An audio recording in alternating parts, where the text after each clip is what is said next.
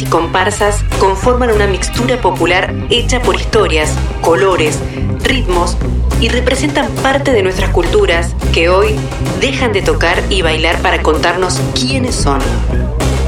Aires de Carnaval, el podcast de la Dirección de Culturas en conjunto con la radio pública, que narra la trayectoria de nuestras murgas y comparsas. Municipio de Luján. Somos la bunda de los bazones. A puro ritmo. Y así comienza nuestra historia. Arte callejero ocultos en las calles, una huella grabada en la ciudad. En unión y libertad.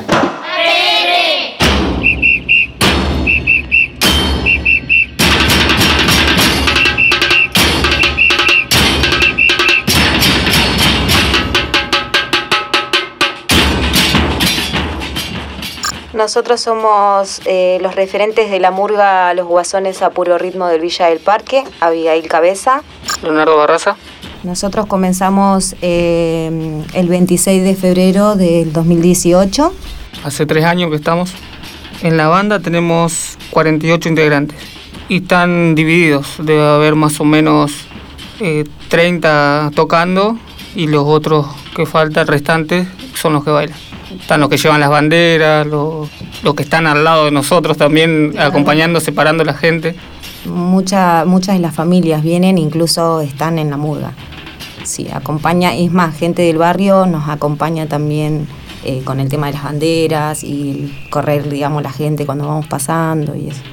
Y entran en sí todas las edades, porque en sí no tiene, no tiene, digamos, no, no hay un tema de edad, no es cuestión de edad sino que eh, vienen los chicos, están los chiquitos que bailan, están las mujeres, digamos, mayores también que tocan, eh, hay de toda variedad de edades, digamos, eso no.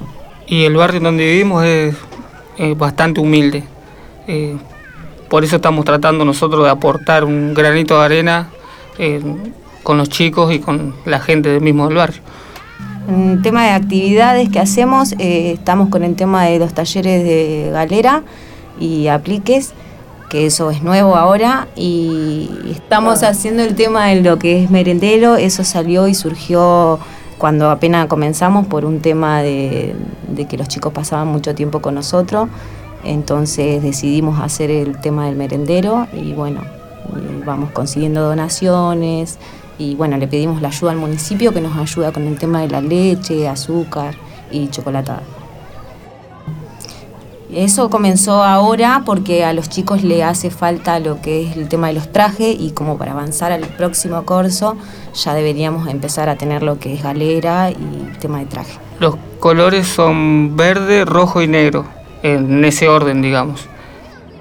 Nosotros pusimos esos colores porque anteriormente habíamos hecho dos murgas más, estuvimos con otras dos murgas más, que las creamos también nosotros junto, junto a los vecinos eh, y tenían esos colores. Una murga tenía rojo y negro y la otra murga que también habíamos hecho tenía eh, verde y negro.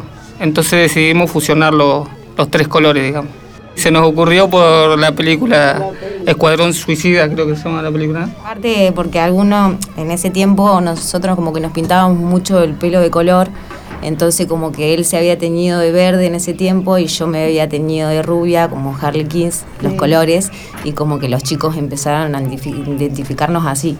Entonces como que después ahí quedó el nombre y los chicos tomaron ese papel también, no solamente nosotros, sino que los chicos también empezaron a pintarse el pelo, todo el barrio, todos me decían, ay, ¿por qué le decís eso a mi nene que se me, se me tiene el pelo de verde? Y bueno, y ahí empezó todo, una locura, fue, sí. Por eso somos los guasones. Ahora estamos trabajando nosotros con los chicos. Trabajamos en nuestra propia casa. Tenemos con la institución en nuestra casa, digamos. El merendero preparamos las cosas en, nuestra casa y después lo llevamos a un lugar de práctica, que practicamos ahí en la, canchita del, del, barrio. Y con el tema de la pandemia nosotros tuvimos que abandonar un poco las prácticas, porque no pudimos, no pudimos hacer más prácticas. Pero decidimos hacer otras actividades como pintar los instrumentos, las galeras, los trajes, todas esas cosas, pero por ahora no podemos ensayar hasta que no pase un poquito más el tiempo, que estemos vacunados la mayoría de la, de la gente. La idea es eh, que por ejemplo nosotros no teníamos colores, digamos, que identifiquen nuestros instrumentos. Entonces la idea era eh, prepararlos ahora para el próximo curso, para que los chicos igual ahora en la próxima práctica ya van a tener todos los instrumentos pintados. Y esa es la alegría de ellos. Aires de Carnaval, el podcast de la Dirección de Cultura en conjunto con la radio pública, que narra la trayectoria de nuestras murgas y comparsas. Municipio de Luján. Estuvimos en Torres, estuvimos allá y después hicimos uno acá en, en la Basílica, que lo hicimos entre todas las murgas que estamos con esto, eh, pudimos ha- hacer que se haga un corso más acá en Luján. Después lo hicimos también en, en el barrio de nosotros, también hicimos un precorso, hicimos, que también nos fue muy, muy bien, digamos, con los chicos, los chicos fueron muy contentos. Principalmente nos gustaría de que todos los chicos puedan identificarse más que nada con cada murga, porque no todos tienen la posibilidad, digamos, de con el tema de los trajes y demás, o sea, todo. Pero lo que nos imaginamos es que puedan venir murgas invitadas, digamos, de otros lados y puedan conocer a, Luján que quieren conocer, digamos. Hemos hablado con otras murgas de otros lados y están encantados con venir a conocer Luján. Eso.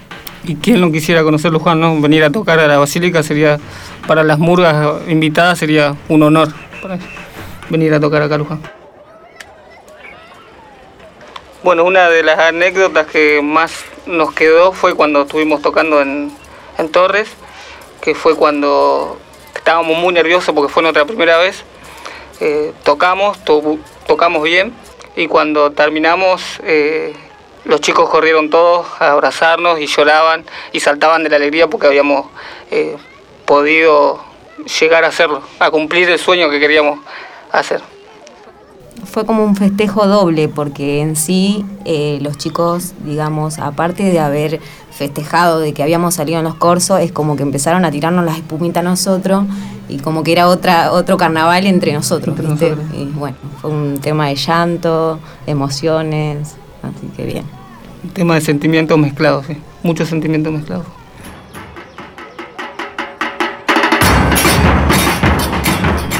En sí, eh, cada uno puede elegir donde se sienta cómodo. O sea, si la señora quiere tocar, eh, bienvenida sea. O sea, estaremos, estamos dispuestos a que, a esperar, digamos, o a prestar nuestros instrumentos los que tocamos para que ellos puedan practicar y ver en dónde se enfocan, digamos. Eh, por ahí capaz que empezó tocando y después termina bailando. Así que eso lo decide la persona, el integrante que se sume, digamos, en donde se siente cómodo. Las chicas eh, están tocando los zurdos, no todas porque hay chicas bailando también, eh, pero sí, eh, las chicas mayores, digamos, digamos las mamás, porque hay mamás también que tocan, estamos con los zurdos y después, bueno, los más chiquititos, varones, están con los redoblantes, que son un montones, y bueno, después los chicos que se van sumando, que están con los bombos con platillo, Leo toca bombo. Así que eso lo elige, la cuestión lo elige cada uno, en donde se sienta bien. Todos instrumentos de percusión. En total tenemos 32 instrumentos. Y queremos llegar a lo que es instrumento de viento. Sí, esa es la idea, de poder llegar y traer lo que es el sonido de viento al barrio.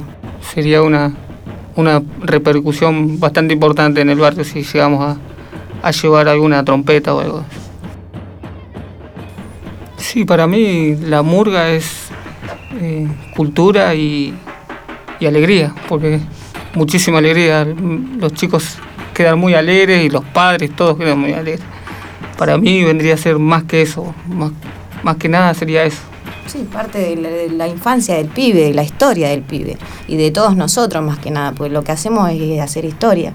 Y bueno, y eso mañana ellos crecen, tienen hijos y bueno, van participando igual, se van sumando los hijos de los hijos y bueno, después van viendo de que fueron parte de la historia del mismo barrio. Esa es la idea. Y tenemos una frase que siempre la decimos, que sería, Nosotros somos los Murga Los Guasones a puro ritmo, somos arte callejero oculto en las calles, una huella grabada en la ciudad en unión y libertad.